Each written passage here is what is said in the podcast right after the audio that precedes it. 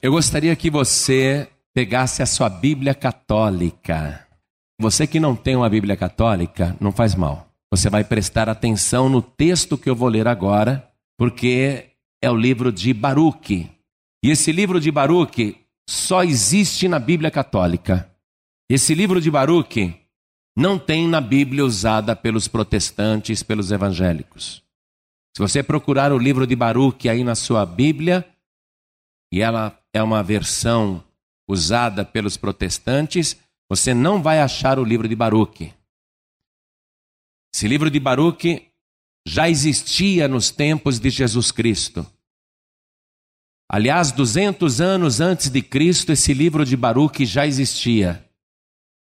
Mas os hebreus, responsáveis pelo Antigo Testamento, rejeitavam este livro por acharem que ele não tinha autenticidade. Então, não é coisa dos protestantes. Ah, os protestantes não querem colocar o livro de Baruch na Bíblia deles. Não, os protestantes não têm culpa nenhuma disso. Os judeus, desde antes de Cristo, já conheciam este livro e o rejeitavam como espúrio, sem autenticidade. É um livro que só tem na Bíblia católica, na Bíblia hebraica não tem. E nós seguimos o cânon do livro hebreu. Nós não seguimos o cânon da Igreja Católica Apostólica Romana. Pastor, se assim é, por que então que o Senhor vai ler o livro de Baruque? Porque tem uma palavra aqui que eu gostaria muito que os católicos ouvissem. E eu gostaria que os católicos que estão ouvindo pela rádio, sem qualquer ofensa, por favor, os católicos que estão ouvindo pela rádio ou à distância, peguem a Bíblia católica rapidamente e abram no livro de Baruque, capítulo 6. Você que não tem a Bíblia católica, preste atenção na leitura que eu vou fazer. Antes de eu iniciar a leitura de Baruque, capítulo 6, Quero dizer aos católicos que estão aqui na sede nacional da Paz e Vida e também aos católicos que estão ouvindo pela rádio no país inteiro e até fora do país, quero dizer que esta Bíblia que eu tenho nas mãos é uma edição pastoral. Essa edição pastoral da Bíblia Católica foi editada pela Sociedade Bíblica Católica Internacional e pela editora Paulus uma das mais tradicionais e importantes editora católica. Toda literatura católica, quando ela é recomendada para os católicos, tem que ter o imprimatur.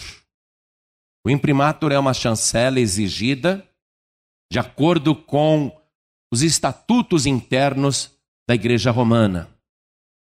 Sem o imprimatur, Qualquer publicação católica sem o imprimatur não é considerada boa para os católicos. Quando uma publicação católica tem o imprimatur, significa que esta publicação foi rigorosamente analisada pela Cúria Católica, pelo Vaticano, e é um livro aprovado, recomendado para a leitura dos católicos. Então, o imprimatur está aqui, e traz até o artigo da Igreja Católica Apostólica Romana que exige o imprimatur para que os católicos possam então receber a literatura como muito boa. Então aqui diz assim no imprimatur: De acordo com o cânon 825 e a respectiva legislação complementar, compete à presidência e comissão episcopal de pastoral da CNBB ouvida a Comissão Episcopal de Doutrina, dar aprovação para a publicação de livros da Sagrada Escritura e suas versões, imprimatur, e vem aqui a assinatura do Dom Luciano Mendes de Almeida, presidente da CNBB. Então, este livro é aprovado pela diretoria católica para que os católicos leiam e obedeçam. Então, por isso que eu vou ler o livro de Baruque, capítulo 6, no versículo 1, e começa dizendo assim: Por causa dos pecados que vocês cometeram contra Deus é que estão sendo levados prisioneiros para a Babilônia, sob as ordens do rei deles, Nabucodonosor. Vocês chegarão à Babilônia, aí ficarão por muitos dias, um longo tempo, ou seja, durante sete gerações. Depois disso, vou tirá-los daí em paz. Durante esse tempo, vocês verão na Babilônia deuses de prata, de ouro e de madeira que costumam ser carregados nos ombros e provocam temor entre os pagãos. Cuidado para não ficarem vocês também parecendo com esses estrangeiros, nem se deixarem influenciar pelo temor desses deuses. Quando vocês virem as multidões ajoelhadas na frente e atrás deles, pensem dentro de si mesmos: é só a ti, Senhor, que devemos adorar. Amém, igreja? Daqui a pouco eu continuo a leitura desse documento.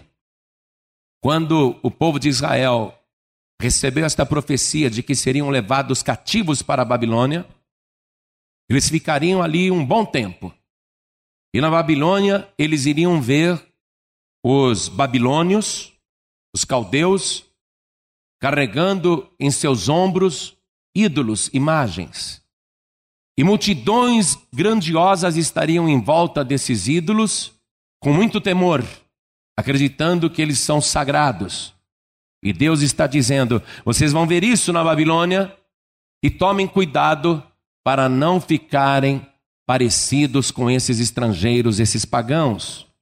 E quando vocês virem as multidões ajoelhadas em frente e atrás das imagens, atrás dos ídolos, pensem dentro de si mesmos: é só a ti, Senhor, que devemos adorar. E agora eu vou repetir esse versículo 5, porque este versículo vale a pena você ouvir e repetir. Deus falando. Vamos lá. Quando vocês virem as multidões ajoelhadas na frente e atrás deles, pensem dentro de si mesmos: é só ti, Senhor, que devemos adorar. É só a ti, Senhor, que devemos adorar. É só a Ti, Senhor, que devemos adorar. Você crê nisso? Isso bate? Ainda que o livro seja considerado espúrio, esta palavra é fiel e verdadeira. Somente a Ti, Senhor, devemos adorar. Não diz nenhuma senhora. Somente a Ti, Senhor, Qualquer senhora está excluída dessa adoração. É a Bíblia Católica que está dizendo: somente a Ti, Senhor, devemos adorar. Você que crê nisso e concorda com isso, dê a melhor salva de palmas para o nosso Deus, o único que é digno de ser adorado, o único Senhor. Então aplaude, abra tua boca e dê glória a Deus. Cada pessoa que está ouvindo pela rádio ou pela internet, ouvindo à distância, junte-se a nós. Se você crê que é só o Senhor que devemos adorar, abra tua boca e dê glória, glória a Deus. Isso, vamos levar um grande louvor até o trono do Altíssimo. Pai querido, é só o Senhor que nós devemos adorar. Um dia todo o nosso país e toda a terra vai reconhecer isso. Mas por enquanto, nós temos que pregar esta palavra para que todos cheguem ao conhecimento da verdade. Há um só Deus, um só Senhor, e o seu nome é Jesus Cristo. Então recebe o nosso louvor agora. E sobre cada vida que te glorifica, derrama a tua bênção, a tua graça, a tua virtude, o teu poder. Pai bendito, vem com teu espírito agora. Toma a boca do pregador Fale com cada pessoa que está aqui nesta igreja. Fale com cada católico que está ouvindo pela rádio. Envia a tua palavra agora com poder e autoridade. E que a tua palavra vá e produza o resultado para o qual está sendo mandada. Em nome do Senhor Jesus. Diga amém, Senhor. Poder se assentar. Esse costume de carregar ídolos nos ombros que eu li aqui no livro de Baruque, capítulo 6, versículo 3. Ídolos que precisam ser carregados nos ombros e causam temor entre os pagãos. Só um pagão vê um ídolo e acha que aquele ídolo tem poder. acha que aquele ídolo é sagrado. Causa temor só para quem é pagão, para quem não é salvo. A pessoa que é salva olha para um ídolo e não sente absolutamente nada. Pessoa que é salva não tem temor nenhum de um ídolo. Somente um pagão, uma pagã, é que olha para uma imagem, faz uma reverência, se ajoelha, fala com a imagem, faz uma promessa, porque ainda é uma pessoa pagã, tem temor daquele ídolo. Mas a pessoa que é de Deus, ela sabe que é só o Senhor que deve ser adorado. Quando aqui o livro de Baruque falou, esses ídolos, vocês vão ver as multidões carregando nos ombros. Vocês não devem fazer igual a eles. Olha o que eu li aqui no versículo 4. Cuidado para não ficarem vocês também parecendo com esses estrangeiros. Cuidado, não façam igual. A Bíblia Católica está dizendo. Agora eu vou ler uma referência que tem também na sua Bíblia. E você pode ler no livro do profeta Isaías, capítulo 45, versículo 20.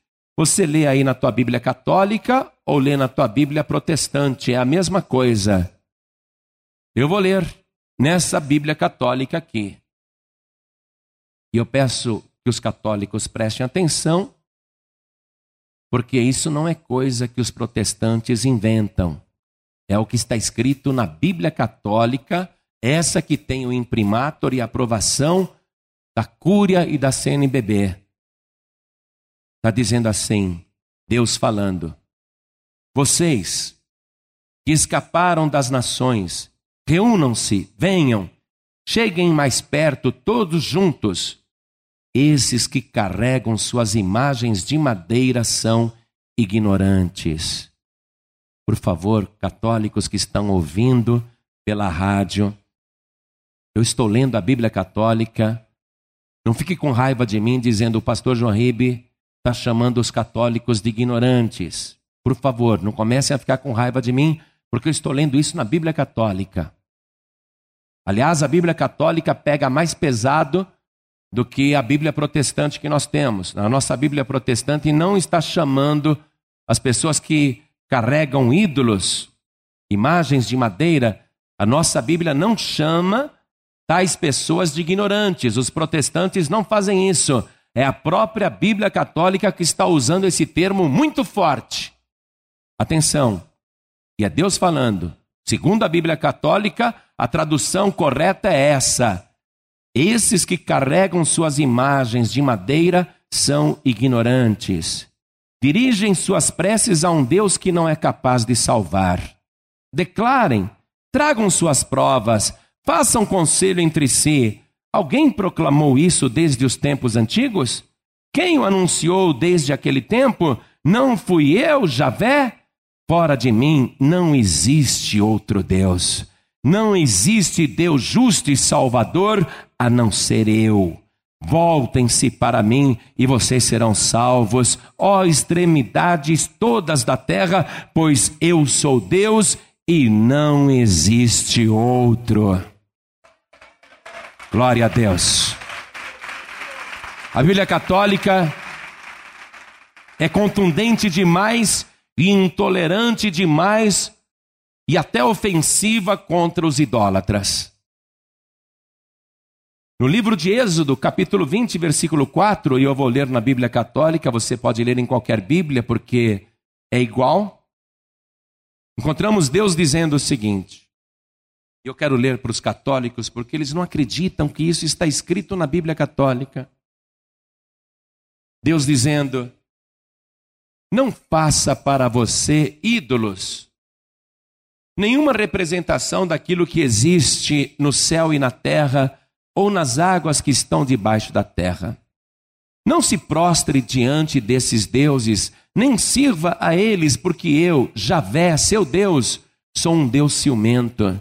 Quando me odeiam, castigo a culpa dos pais nos filhos, netos e bisnetos. Mas quando me amam e guardam os meus mandamentos, eu os trato com amor por mil gerações. Estou lendo a Bíblia Católica. Voltando para o livro de Baruque, e agora só quem tem a Bíblia Católica pode acompanhar, no capítulo 6, versículo 7, A Bíblia Católica fala o seguinte dos ídolos: a língua desses deuses foi feita por um artista. Ela está coberta de prata ou de ouro, mas é de mentira e não pode falar. Como é que a pessoa diz: Ah, a imagem falou comigo? A Bíblia Católica está dizendo que aquela língua é de mentira e não pode falar.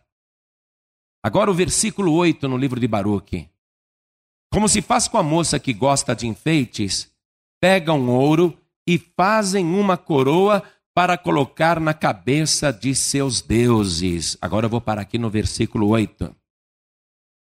Como se faz com uma moça que quer se casar, enfeitam esta imagem, fazem uma coroa para colocar na cabeça da imagem. Isso diz respeito agora ao que está acontecendo no nosso país. Eu abri um site na internet que diz Coroa do Centenário para a Padroeira do Brasil, e ele é da www.agesp, Associação de Joalheiros do Estado de São Paulo.com.br. Coroa, o assunto é coroa. E aqui tem uma foto da Basílica de Aparecida, e está escrito assim: Concurso Nacional de Design Coroa do Centenário para a Padroeira do Brasil. Estou lendo o site católico que diz: Foi aberto oficialmente no dia 8 de setembro, em Aparecida do Norte, São Paulo, um concurso nacional de design para a confecção de uma coroa especial que será utilizada nas solenidades do centenário da coroação da imagem de Nossa Senhora da Conceição Aparecida. O centenário será comemorado em 8 de setembro de 2004. O vencedor receberá como prêmio uma barra de ouro, 999,99, quer dizer, ouro puro, pesando 500 gramas, meio quilo, e uma passagem aérea Roma-Itália e de volta com validade de um ano. O concurso tem abrangência nacional, sendo aberto à participação de todos os interessados de nacionalidade brasileira ou com residência permanente no país. As inscrições podem ser feitas até às 17 horas do dia 30 de janeiro de 2004. O concurso é uma realização da AJORESP, Associação dos Joalheiros e Relojoeiros do Noroeste Paulista, do Santuário Nacional de Nossa Senhora da Conceição Aparecida e do SEBRAE São Paulo. Muito bem. Foi feito o concurso e as coroas já começaram a ser criadas, já existem até vários desenhos de coroas sendo votadas. O público na internet está votando, estão votando de diversas maneiras. O jornal O Dia, um dos jornais mais importantes do Rio de Janeiro, também tem uma matéria dizendo: vote na coroa da Santa. Leitores já estão escolhendo adereço da Nossa Senhora Aparecida. Mande o cupom para o dia. O jornal Dia está com o cupom lá, os leitores preenchem e mandam pelo correio escolhendo qual vai ser a coroa para a Santa Aparecida. Leitores do dia já começaram a participar da votação para escolher a nova coroa da imagem de Nossa Senhora Aparecida. Devoto da padroeira do Brasil, o professor de dança do ventre, Aguinaldo Cabral, 37 anos, escolheu a criação da designer de joias carioca Ida Elizabeth Benz. Entre aspas, Nossa Senhora é fantástica e essa coroa é muito linda. Eu tenho tanta fé nela que acredito que ela mereça mais do que apenas uma coroa bonita. Emociona-se. Não vou nem fazer comentário da emoção dele. Eu não vou ler mais também essa matéria aqui, porque é repugnante. Essa coroa visa celebrar os 100 anos da coroação dessa santa. E estão investindo uma grana nessa divulgação para envolver o povo brasileiro nisso, e somente a Bíblia Católica está condenando no livro de Baruque, no capítulo 6, versículo 8, que eu li para vocês. Como se faz com a moça que gosta de enfeites, pega um ouro e faz uma coroa para colocar na cabeça de seus deuses. Voltando agora no site da Ajoresp, que traz coroa do centenário para a padroeira do Brasil. Histórico. Diz assim: a 20 de agosto de 1822, o então príncipe Dom Pedro dirigiu-se à antiga capela de Nossa Senhora Aparecida para ali orar, fim de ser bem-sucedido na solução dos inúmeros problemas políticos, dos quais resultaria em pouco tempo a proclamação da independência. Então, Dom Pedro, ainda príncipe, foi lá orar, pedir ajuda de Aparecida, isso no dia 20 de agosto de 1822, a fim de ser bem-sucedido na solução dos problemas políticos.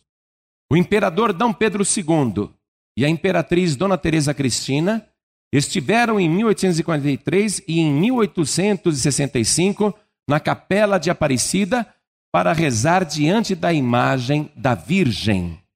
Então, Dom Pedro II fez isto, foi depois outras vezes com a esposa, porque ele queria que a santa o ajudasse a resolver os problemas políticos.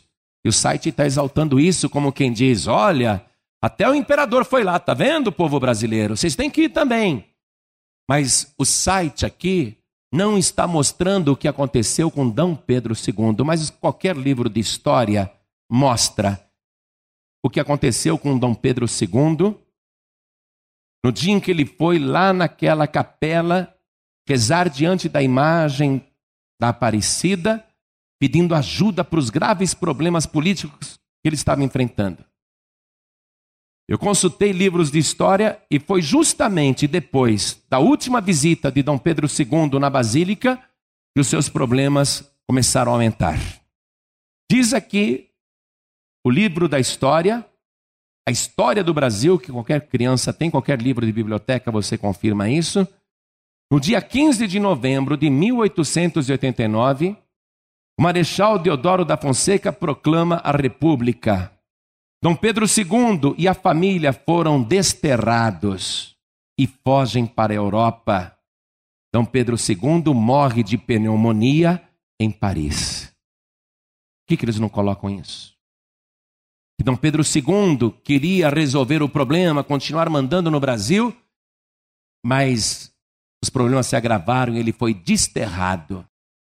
Fugiu para a Europa com a família e morreu de pneumonia em Paris. Mas tudo bem, vamos continuar lendo o site deles. Mas a gente não engole a coisa do jeito que querem vender. Continuando a leitura desse site da Joresp, o histórico, para exaltar que tem que ser, a santa tem que ser honrada porque ela abençoa. Vamos ver se ela abençoa mesmo. Continuando aqui o histórico. Também a piedosa princesa Isabel lá esteve com seu esposo, o conde Deu, em 1868, para pedir à mãe de Deus a graça de um herdeiro para o trono. Naquela ocasião, como símbolo de sua devoção, doou à imagem um riquíssimo manto enfeitado com 21 brilhantes, representando as 20 províncias do império e mais um para a capital. Então a princesa Isabel, imitando os parentes, foi para Aparecida. Ela e o marido, o conde deu. Foi lá para pedir à mãe de Deus a graça. Ela queria um herdeiro para o trono. Queria um herdeiro para o trono. Ela não quer só ter um filho, ela quer ter um filho rei. Preste atenção. Ela foi pedir um filho rei. Naquela ocasião que ela visitou a Basílica de Aparecida, ela deu um riquíssimo manto, enfeitado com 21 brilhantes, representando as 20 províncias do império e mais uma para a capital. Deixa eu voltar para o livro de Baruch, e só os católicos vão conseguir acompanhar essa leitura que eu vou fazer. Olha o que diz aqui. Versículo 10. Eles enfeitam com roupas como se fossem gente a esses deuses de prata, de ouro ou de madeira. Mas eles não podem livrar-se da ferrugem nem do caruncho. Depois de tê-los vestido com roupas caras, são obrigados a limpar-lhes a cara por causa da poeira que do templo lhes caiu em cima. Então, o livro de Baruque, capítulo 6, no versículo 10 e 11, está dizendo depois que eles vestem a imagem com roupas caras, e essa roupa, esse manto que a princesa Isabel deu para a imagem de Aparecida era caríssimo, enfeitado com 21 brilhantes. Um manto caríssimo. Mas depois que vestem a imagem com uma roupa tão cara, eles são obrigados a passar um paninho para tirar o pó do rosto da imagem, porque a imagem não consegue fazer isso sozinha. Quando a princesa Isabel fez isso, ela achou que estava sendo muito religiosa. Ela, inclusive, foi muito prestigiada pelo Papa Leão XIII.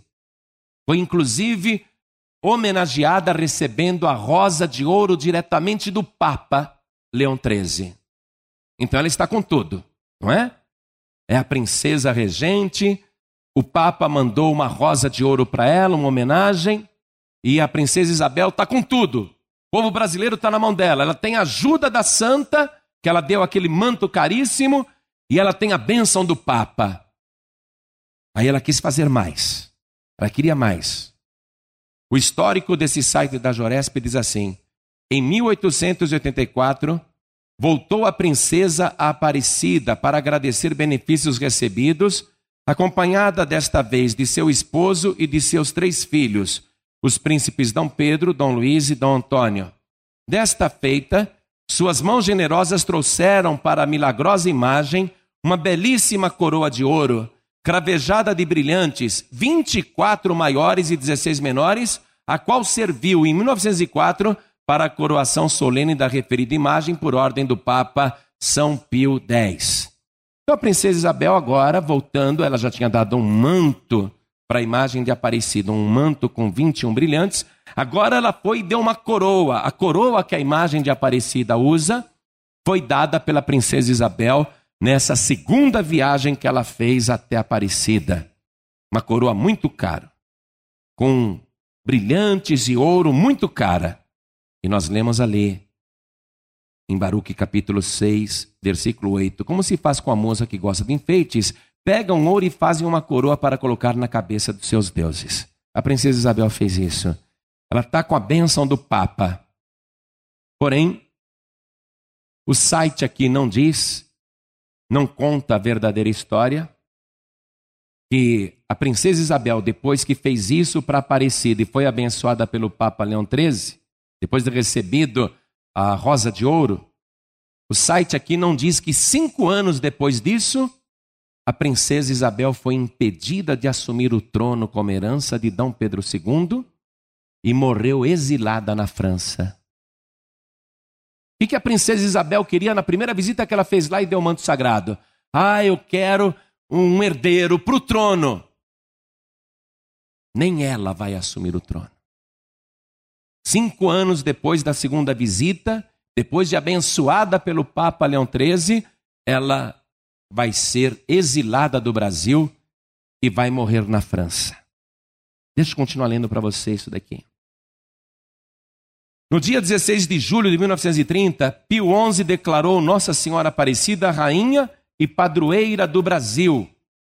Muito bem, foi declarada então rainha e padroeira do Brasil. A Bíblia Católica, nós acabamos de ler quando vocês verem o povo em volta de uma imagem, o povo com temor em volta daquele ídolo, pensem dentro de vocês mesmos: só a Ti, Senhor, que devemos adorar. Mas vem o Papa Pio XI e declarou Nossa Senhora Aparecida rainha e padroeira do Brasil. Aí eu abri um outro site católico também, o Portal da Família. Você pode abrir também www.portaldafamilia.org.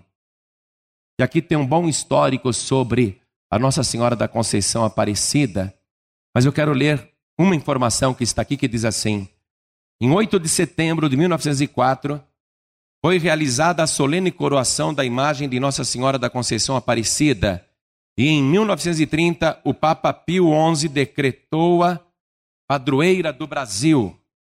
Continuando a leitura. Declaração esta reafirmada em 1931 pelo presidente Getúlio Vargas. Então, o presidente Getúlio Vargas confirmou o que o Papa tinha feito e assinou embaixo: Aparecida é a rainha do Brasil. Ela é a padroeira, santa protetora do Brasil. Eu assino embaixo. Aparecida, lembre-se de mim. Pouco depois, Getúlio Vargas se mata com um tiro no peito. Esse está no inferno mesmo. E por que tanta maldição acontecendo? Todos os governantes que foram prestigiar a santa, vocês viram o que aconteceu? o general João Batista Figueiredo, o último ditador militar do Brasil, foi o responsável pelo feriado de Aparecida. Ele deu o dia 12 de outubro como feriado para Santa. João Batista Figueiredo não conseguia nem andar. Um atleta, corria, andava a cavalo, saltava.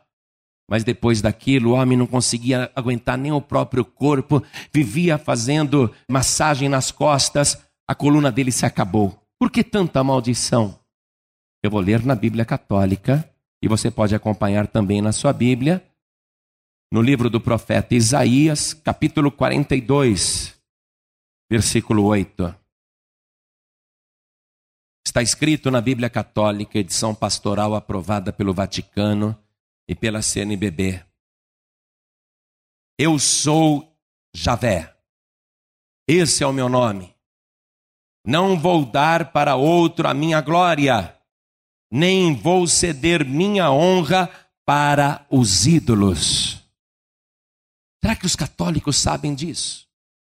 Acho que não, porque os católicos dizem sou católico, mas nem vão na missa, e quando vão na missa recebem já um trechinho todo separado daquilo que é para ler, impresso num papelzinho que está lá no banco. Os católicos não leem a Bíblia, mas a Bíblia que eu estou lendo é católica, não é Bíblia protestante, não. Mas Deus está dizendo isso. Eu sou Yahvé, esse é o meu nome. Não vou dar para outro a minha glória, nem vou dar minha honra para os ídolos. Então Pedro II se deu mal, Princesa Isabel se deu mal, Getúlio Vargas se deu mal, João Batista Figueiredo se deu mal, e todo mundo que fica dando honra para um ídolo vai se dar mal. Porque Deus não abre mão da sua glória. Só existe um que deve ser adorado, só existe um que deve ser reverenciado, só existe um que deve ser temido, e o seu nome é o Senhor.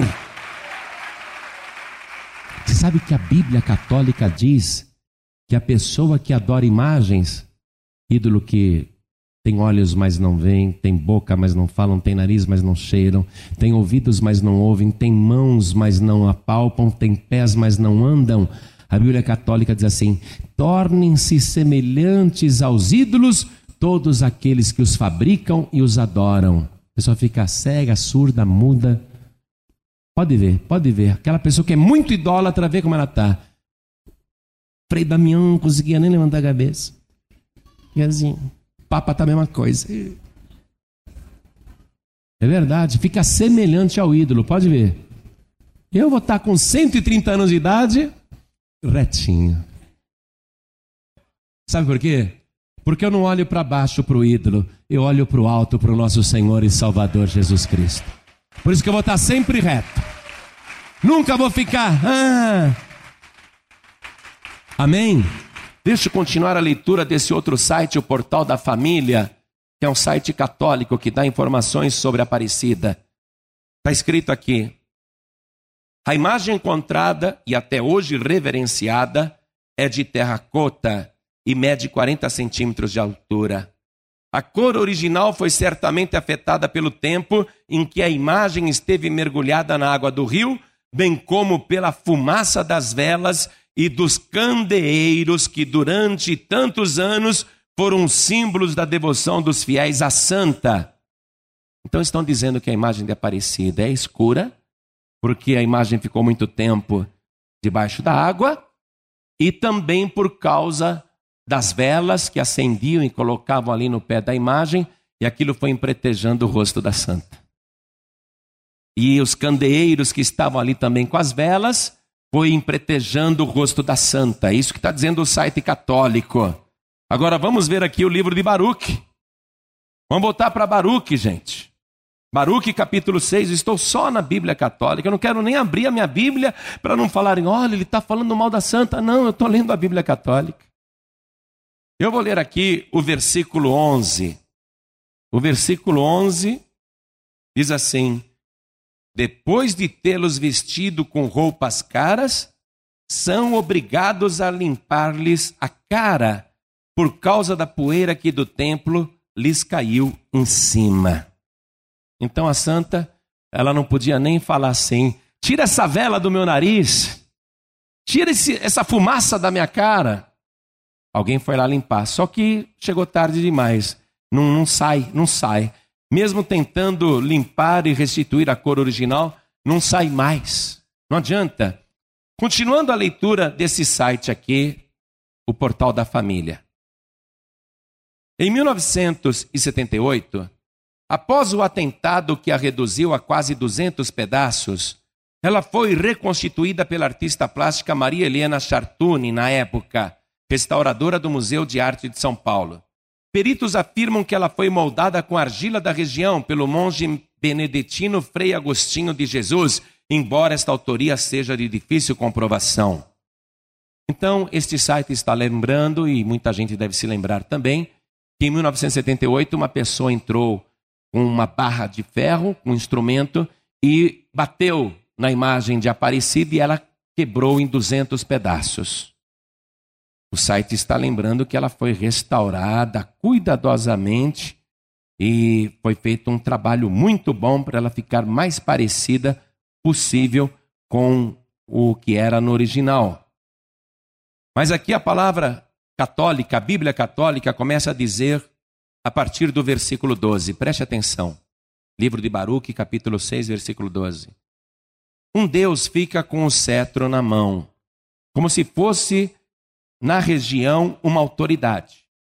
Mas não é capaz de destruir quem o ofende. Outro tem uma faca ou machadinha na mão e não é capaz de se defender de inimigos ou ladrões. Por aí se vê que eles não são deuses e vocês não devem temê-los, diz a Bíblia Católica. Ou seja, se a santa tivesse poder, ela teria se defendido sozinha. E a Bíblia Católica está dizendo: esses ídolos não conseguem se defender dos ataques que são feitos com uma machadinha ou então com uma faca, e eles não são capazes de se defender de quem os ofende. Por aí se vê que eles não são deuses. Não sou eu que estou falando, é a Bíblia Católica. Esse livro de Baruch traz textos impressionantes que os católicos deviam conhecer. A continuação dessa leitura diz assim: Como a vasilha que se quebra e perde a serventia, assim também são esses deuses instalados nos templos deles. Os olhos desses deuses vivem cheios de poeira levantada pelos pés daqueles que entram no templo. Ou seja, essas imagens que são quebradas não têm qualquer serventia, está dizendo aqui a Bíblia Católica. E essa já foi quebrada várias vezes, porque primeiro foi achada no rio só o corpo e depois foi achada a cabeça. Depois ela foi quebrada de novo. E a Bíblia Católica está dizendo que são como vasilhas que se quebram e perdem a serventia. Assim também são essas imagens. A palavra aqui que nós estamos lendo, no livro de Baruque, diz que esses ídolos precisam de proteção contra os ladrões, porque eles não conseguem se proteger sozinhos. Eu vou ler o versículo 17. Da mesma forma como se fecham com segurança todas as portas por trás de alguém que ofendeu o rei e fica preso e condenado à morte, assim também os sacerdotes fecham os templos com portas, trancas e ferrolhos, para que seus deuses não sejam roubados por ladrões. Poxa, então agora eu quero ler uma outra notícia aqui. A gente prova o que fala. Ladrões roubam coroa de Nossa Senhora. Dois homens armados invadiram ontem de manhã a cúria metropolitana da região centro-sul do Paraná e roubaram uma coroa de ouro da imagem de Nossa Senhora, a mesma Aparecida aí. Históricos que pertenceram a Dom Carlos, bispo já falecido da cidade, e R$ 1.200 em dinheiro, do bispo Dom Agostinho José Sartori. Além de Dom Agostinho, foram rendidas outras 12 pessoas, entre elas dois padres, duas freiras e funcionários da cura, que foram amarrados. Os assaltantes já sabiam o que queriam, depois de renderem todo mundo, queriam saber onde era o cofre. Eles levavam uma marreta e um pé de cabra encobertos pela jaqueta.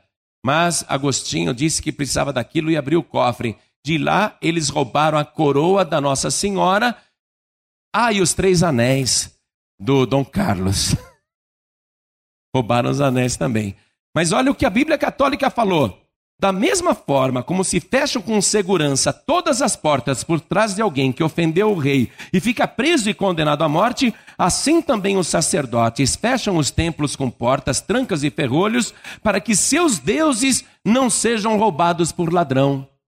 Só que abriram o cofre, estava lá a imagem da santa com a coroa. Os ladrões disseram: Não, a gente só leva a coroa, a santa pode ficar. E levaram a coroa e é incrível que isso tenha acontecido e a santa não reagiu, não fez nada. Agora, eu quero ir terminando esta mensagem aqui nesse site.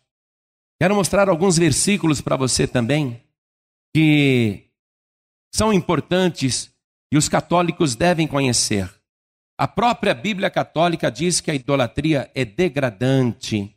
Eu vou ler aqui na Bíblia Católica, mas você pode ler também no livro do profeta Isaías, aí na sua Bíblia capítulo 44, versículo 9. Qualquer Bíblia tem esse texto. Isaías 44, versículo 9 em diante. Olha o título que está aqui nessa Bíblia católica, nessa Bíblia pastoral. A idolatria é degradante é o título que vem aqui em negrito. A idolatria é degradante. Está escrito isso na nossa Bíblia? Não, a gente não ofende desse jeito. Olha o que a Bíblia Católica diz a respeito dos próprios ídolos e de quem adora ídolos. É degradante, isto é, reduz o ser humano a uma condição mínima e desprezível. É degradante. A Bíblia Católica afirmando isso no título. Deixa eu ler para você, acompanhe na sua Bíblia. Os fabricantes de estátuas são todos um nada. Meu Jesus, a nossa Bíblia não ataca desse jeito, ataca? Chama de nada esse pessoal? Chama de ignorante esse pessoal? Nossa Bíblia não chama, não. A Bíblia católica é dura, hein? É dura contra a idolatria. Eu não entendo os padres. Os fabricantes de estátuas são todos um nada, e suas coisas preferidas não têm valor. Seus devotos nada veem, nem conhecem, por isso acabam sendo enganados. Atenção, a Bíblia Católica está dizendo que os devotos de imagens de estátuas, eles nada conhecem, nada veem e acabam sendo enganados. Versículo 10. Quem formaria um Deus ou fundiria uma imagem senão para conseguir alguma vantagem? A Bíblia Católica está dizendo: quem faz uma estátua, uma imagem, quem não faria isso para conseguir uma vantagem, vantagem financeira, ganhar dinheiro? Ou poder, uma vantagem. Versículo 11: Vejam, seus devotos todos são enganados, porque os escultores não são mais que homens. Que eles todos se reúnam para comparecer, ficarão apavorados e envergonhados. Um dia todos esses ficarão apavorados e envergonhados quando tiverem que comparecer diante de Deus. Versículo 12: o ferreiro trabalha o ídolo com a fornalha e o modela com o martelo. Forja-o com a força de seu braço, mas em dado momento fica com fome e perde a força, ou então tem sede e fica exausto. O carpinteiro mede a madeira, desenha a lápis uma figura e a trabalha com um formão e lhe aplica o compasso. Faz a escultura com medidas do corpo humano e com o rosto de homem, para que essa imagem possa estar num templo feito de cedro corta cedros, escolhe um cipreste ou carvalho, deixando-os crescer no meio das árvores da floresta. Planta um pinheiro e a chuva o faz crescer. Tudo isso serve para queimar. O próprio escultor usa parte dessa madeira para se esquentar e assar o seu pão. E também fabrica um Deus e diante dele se ajoelha. Esculpe uma imagem para se ajoelhar diante dela. Com a metade, ele acende o fogo assa carne na brasa e mata a fome. Também se esquenta ao fogo e diz: Que coisa boa! Eu me esquento enquanto olho as chamas. Depois, com o resto, ele faz um Deus. Com o resto da madeira, ele faz um Deus. Uma imagem esculpida. Em seguida, ajoelha-se diante dela e faz uma oração dizendo: Salva-me, porque tu és o meu Deus. Eles não sabem e não entendem, porque seus olhos estão grudados para não ver e sua inteligência não pode mais compreender. Nenhum deles cai em si, ninguém percebe nem compreende para dizer: Com a metade eu acendi o fogo, assei pão nas suas brasas, cozinhei um pedaço de carne e comi, e com o resto eu iria fazer uma coisa abominável? Vou ajoelhar-me diante de um pedaço de madeira? Esse homem se alimenta de cinza, sua mente enganada o iludiu, de modo que ele não consegue salvar a própria vida e nem é capaz de dizer: Não será mentira isso que tenho nas mãos? Muito forte, não é? Não será mentira isso que eu tenho nas mãos? Essa imagem, esse ídolo? Eu quero ler na Bíblia Católica, nessa Bíblia que eu estou lendo, o que, que a própria Bíblia Católica manda fazer com os ídolos. Pode acompanhar também na sua Bíblia, aí, em qualquer Bíblia, Deuteronômio capítulo 7, versículo 5. Olha o que a Bíblia Católica manda a pessoa fazer com uma estátua, com um ídolo. Vocês devem tratá-las da seguinte maneira: demolir seus altares, destruir suas estelas, arrancar seus postes sagrados e queimar seus ídolos. Pois você é um povo consagrado a Javé, seu Deus. Foi a você que Javé, seu Deus, escolheu para que pertença a ele como povo próprio entre todos os povos da terra. Parece terrorismo, não é? Mas é isso que a Bíblia Católica manda fazer com a imagem: queimar a fogo, destruir tudo, inclusive o altar. Por que, que Deus está mandando a pessoa fazer isso? E quem vai fazer isso? Quem que vai fazer isso de verdade? É a pessoa que é escolhida por Deus. A pessoa que fazia as coisas antes porque não conhecia a Bíblia Sagrada. Mas depois que a pessoa começa a conhecer a Bíblia Sagrada e confere tudo na Bíblia Católica, se abre o entendimento. Os olhos que estavam grudados para não ver, de repente a pessoa abre os olhos e vê, começa a enxergar. E ela reflete, ela pensa: eu não posso mais fazer desse jeito, eu não posso mais me prostrar na frente de uma imagem, eu não posso mais ter temor de um ídolo, eu não posso mais carregar uma imagem no meu pescoço ou ter dentro da minha casa, porque eu fui escolhido pelo Deus Todo-Poderoso. Deus falou comigo para servi-lo com todo o coração, adorá-lo em espírito e em verdade. Agora eu vou amar unicamente ao Senhor. A pessoa que não é de Deus, ela não vai fazer isso nunca. Mas quem é escolhido de Deus vai fazer. E para terminar a mensagem, para terminar, eu quero terminar. Não precisa bater tanto assim, não. Já estou até com dó do diabo. Já estou com pena do diabo. A pessoa que ouvir uma leitura dessa na Bíblia Católica, aliás, no livro de Baruch, é só a Bíblia Católica que diz isso contra os ídolos. Pessoa que ouve isso, ela tem que confrontar com o padre. Tem que levar para o padre e dizer: Padre, é, me explica isso daqui, padre. Me explica. E tem que vir uma explicação boa. Não, mas aqueles eram ídolos pagãos. Os nossos ídolos são diferentes. Os nossos ídolos são sagrados. Deus nunca mudou de ideia. Ah, esse ídolo, não é que a gente adora o ídolo, não. Esse ídolo, essa imagem, é como se fosse uma fotografia de uma pessoa querida. É isso que o padre diz. A pessoa vai lá confrontar, o padre começa a inventar desculpa. Eles já estão escoladinho para dar uma desculpa pronta. Você, por exemplo, teu avô já morreu? Já. Você tem uma fotografia do teu avô? Tenho. Às vezes você não fica olhando para a fotografia do teu avô que já morreu, da tua avó que já morreu? Fico. Pois é, meu filho, diz o padre. Pois é, meu filha. É a mesma coisa. Essa imagem é como se fosse uma fotografia de uma pessoa querida que você está olhando para se lembrar dela. Aí você tem que dizer para o padre: Mas, padre, eu pego a fotografia do meu avô, da minha avó que já morreram, e eu não faço o sinal da cruz, não. Eu pego a foto do meu avô, da minha avó que já morreram, e eu não acendo vela para eles. Eu pego a foto do meu avô e da minha avó que já morreram, eu olho porque eu tenho saudade, eu gosto deles, eu olho aquela foto com saudade, mas eu não me ajoelho na frente da foto, não, padre.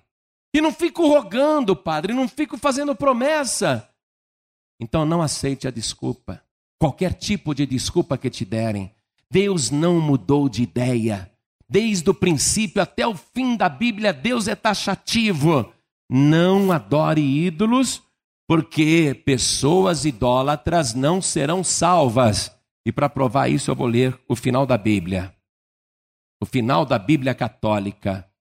Eu vou ler o último capítulo da Bíblia Católica. Para ver se Deus mudou de ideia, se nós podemos adorar imagens se a imagem da Igreja Católica é mais sagrada e santa e Deus mudou de ideia, o ídolo católico pode ser adorado. Vamos ver se isso é verdade. Apocalipse capítulo 22. Eu vou ler versículo 12 até o 15. Eu leio na minha Bíblia católica, você lê na sua Bíblia, em qualquer Bíblia. Olha o que está dizendo a Bíblia católica. Olha o que o Senhor está dizendo. Eis que venho em breve, e comigo trago o salário para retribuir a cada um conforme o seu trabalho. Eu sou o Alfa e o Ômega, o primeiro e o último, o princípio e o fim. Felizes aqueles que lavam suas roupas para terem poder sobre a árvore da vida e para entrar na cidade pelas portas. Vão ficar de fora os cães, os feiticeiros, os imorais, os assassinos, os idólatras e todos os que amam ou praticam a mentira. Eu, Jesus, é Jesus falando, eu, Jesus, enviei o meu anjo. Ele atestou para vocês todas essas coisas a respeito das igrejas. Eu sou o rebento da família de Davi, a brilhante estrela da manhã. O espírito e a esposa dizem: Vem. Aquele que escuta isso também diga: Vem. Quem estiver com sede, venha. E quem quiser, receba de graça da água da vida. Jesus está sendo claro. Você já imaginou um assassino que matou tanta gente, que foi cruel? Lógico, não se arrependeu, não vai para o céu mesmo, vai ficar de fora, é um homicida. Mas já pensou um devoto de Aparecida ser comparado a um assassino? O que é mais grave? Responda para mim.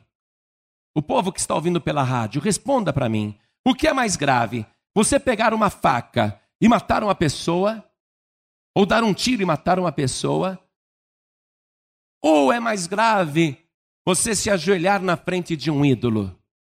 Ah, pastor, imagina, se ajoelhar na frente da imagem de Aparecido, se ajoelhar na frente da imagem de um santo, de um padroeiro, isso não é pecado. Para Deus é. Tão grave quanto ser um assassino. Está no mesmo grau de comparação. E não sou eu que estou dizendo isso. É o Senhor Jesus, na última página da Bíblia, e está registrado aqui na Bíblia Católica. Você só vai para o inferno se quiser. Jesus Cristo declarou: Eu sou o primeiro e o último. Eu sou o Alfa e o Ômega. A Bíblia Católica disse: Não faça isso. Só o Senhor deve ser adorado, nenhuma senhora, nenhum ídolo, nenhuma imagem, nada. Chegou a hora de você dar a tua resposta para Deus. Por isso eu vou fazer este convite. Você quer continuar na condenação ou você quer receber de graça da água da vida? A pessoa que quer receber de graça da água da vida, a pessoa que quer ser salva, a pessoa que quer lavar as suas vestiduras no sangue do Cordeiro, a pessoa que quer receber Jesus Cristo, Filho de Deus, como único, suficiente, exclusivo e eterno Salvador, quem quer, erga a mão direita assim bem alto. Todos que querem, pastor, eu quero. Jesus é o único caminho, Jesus é o único Salvador. Só Ele deve ser adorado. Todos que ergueram as mãos, saiam dos seus lugares e venham aqui para frente agora. E vamos aplaudir o Senhor Jesus por cada vida que está chegando. Vem, vem correndo. Vamos aplaudir o Senhor Jesus. Venha para cá. Isso, venha. Glória a Deus. Está chegando mais gente, vamos aplaudir mais o Senhor Jesus. Você que está ouvindo esta palavra e tem um ídolo dentro da tua casa, atenção. E você passa na frente daquela imagem e sente temor, sente reverência, pensa que aquilo é sagrado, quando aquilo é maldição, é abominação. Você tem um ídolo dentro da tua casa. Você ouviu o que a Bíblia Católica manda se fazer com o ídolo. Mas você não tem coragem para isso. É porque você ainda não está convertido. Você tem um ídolo dentro da tua casa, uma imagem abominável. Deus não aprova isso. Deus tem ciúme. Aquela imagem dentro da casa está sendo um motivo de maldição para você e para toda a família. Se você tiver um ídolo dentro da tua casa, ainda que você diga, pastor, o ídolo não é meu, é da minha avó, é da minha mãe, é do meu pai. Mas se você tem um ídolo dentro de casa, eu quero orar por você, porque você vai voltar para a tua família, você vai pegar uma Bíblia católica e vai ler Baruque capítulo 6. E eu tenho certeza que Deus vai te usar para isso. Cada pessoa que tem um ídolo, uma imagem dentro de casa, mesmo que o ídolo não seja seu, e você quer levar a verdade para os seus familiares, saia do teu lugar e vem aqui para frente porque eu vou orar por você. Vem para cá. Deus vai te dar graça e sabedoria para mostrar para eles a verdade. É muito importante, saia do teu lugar e vem aqui para frente agora. Vamos aplaudir mais o Senhor Jesus. Não tenha vergonha, não tenha medo, venha para cá. Será que você quer que a tua família continue sendo amaldiçoada? Será que você quer que algum familiar teu vá para o inferno? Você tem um ídolo na sua casa, na sua família, na sua parentela? Tem? Pastor, é, é na casa da minha sogra. Pois você vai para lá, levando a Bíblia Católica e vai ler para ela isso. Pastor, é na casa do meu sogro. Pois você vai para lá, lendo a Bíblia Católica para ele. É na casa do meu tio, da minha tia. É um parente mais distante. Pois você vai na casa daquela pessoa e ler a Bíblia Católica para ela, Baruque capítulo 6. Vem aqui para frente em nome do Senhor Jesus. Deus vai te usar como instrumento de salvação, de libertação. O nosso país tem que ser resgatado. O povo brasileiro tem que sair debaixo dessa maldição. D. Pedro II se deu mal. Princesa Isabel se deu mal. Getúlio Vargas se deu mal. João Batista Figueiredo se deu mal. Até quando o nosso país vai ter que se dar mal? Até que haja resgate. Vem aqui para frente em nome de Jesus. Pastor, eu tenho uma pessoa que não é minha parente, mas eu amo muito. Eu quero unção de Deus para conversar com aquela pessoa. Eu quero sabedoria de Deus para falar com aquela pessoa e ganhar a sua alma. Então sai do teu lugar, vem aqui para frente também, porque nós vamos ser um instrumento de libertação nesse país. Vem para cá, Deus vai te dar esta unção poderosa. Você que está recebendo Jesus como teu único Senhor, como único Salvador, e você que vai mostrar a verdade para as pessoas que ainda não têm Jesus como único Salvador, se ajoelhe agora aqui diante do altar. Você que está ouvindo pela rádio, pela internet ou através de um aparelho de som, e você ouviu a palavra, ouviu a Bíblia Católica, só a Bíblia Católica disse essas coisas. E você agora conferiu na sua Bíblia Católica, acompanhou pelo rádio, e você decidiu rejeitar as fábulas, as lendas, as crendices, as mentiras, e resolveu ficar com a verdade, só Jesus Cristo salva. Você que está ouvindo à distância, em qualquer lugar desse país ou até fora do país, e quer entregar a vida para Jesus, dobre o teu joelho ao lado do rádio, ao lado do computador, ao lado do aparelho de som, e você vai fazer conosco esta oração. Cada pessoa que está de joelhos agora, coloque a mão direita sobre o coração e ore assim comigo. Meu Deus e meu Pai, a Bíblia Católica e somente ela disse que só o Senhor deve ser adorado, reverenciado, temido, e que nós não podemos reverenciar os ídolos. E a Bíblia Católica nos advertiu para termos cuidado, para não ficarmos iguais aos pagãos. Por isso, meu Deus, eu quero orar ao Senhor e pedir o perdão por todos os meus pecados e pelas coisas que eu fiz, porque não conhecia a tua palavra, mas agora eu conheço, conheci a verdade, e além de eu querer esta verdade na minha vida, declarando que Jesus Cristo é o meu único, suficiente, exclusivo e eterno Salvador, eu também quero levar esta verdade para as pessoas que eu amo, porque eu não desejo que aquelas vidas sejam lançadas no lago de fogo. Eu não quero que aquelas pessoas que adoram imagens, até na boa fé, eu não quero que elas fiquem de fora da vida eterna. Meu Deus querido, eu quero ser um instrumento de libertação dos meus familiares, dos meus parentes, dos meus amigos, dos meus vizinhos, dos meus colegas de trabalho.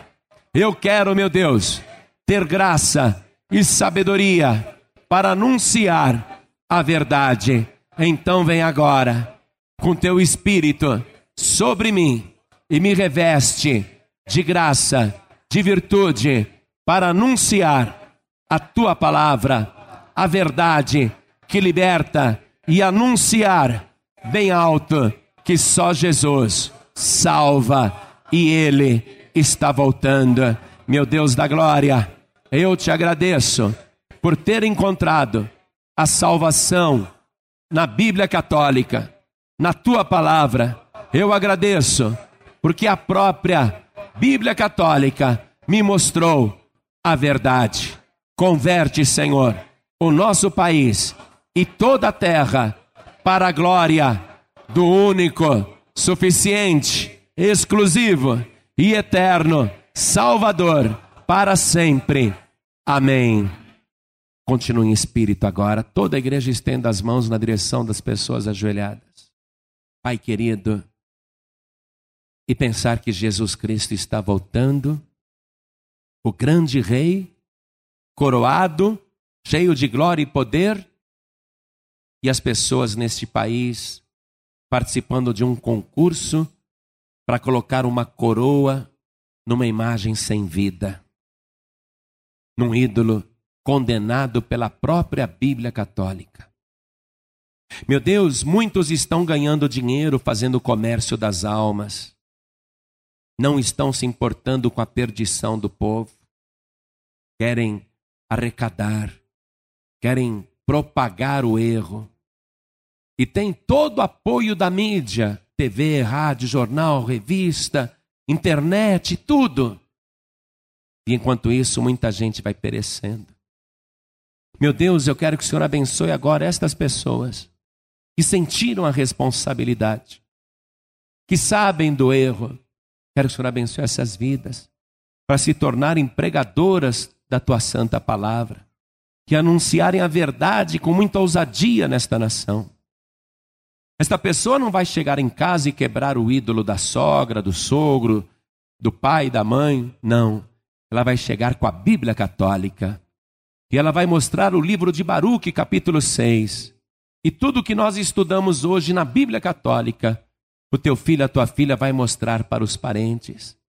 E os parentes vão ver a verdade. E eles mesmos tirarão os ídolos dos corações. Então agora, meu Deus, faz esta obra. Usa o teu povo, usa o teu servo, a tua serva, usa este moço, esta moça, como teu instrumento de libertação e de pregação da verdade. E dá, ó Deus, a salvação para a nossa nação. Abre os olhos do povo brasileiro. A Bíblia Católica disse que o povo brasileiro não enxerga porque os seus olhos estão grudados Abre os olhos do povo brasileiro, Senhor, para que rejeite a mentira e conheça a única verdade, Jesus Cristo, nosso Senhor.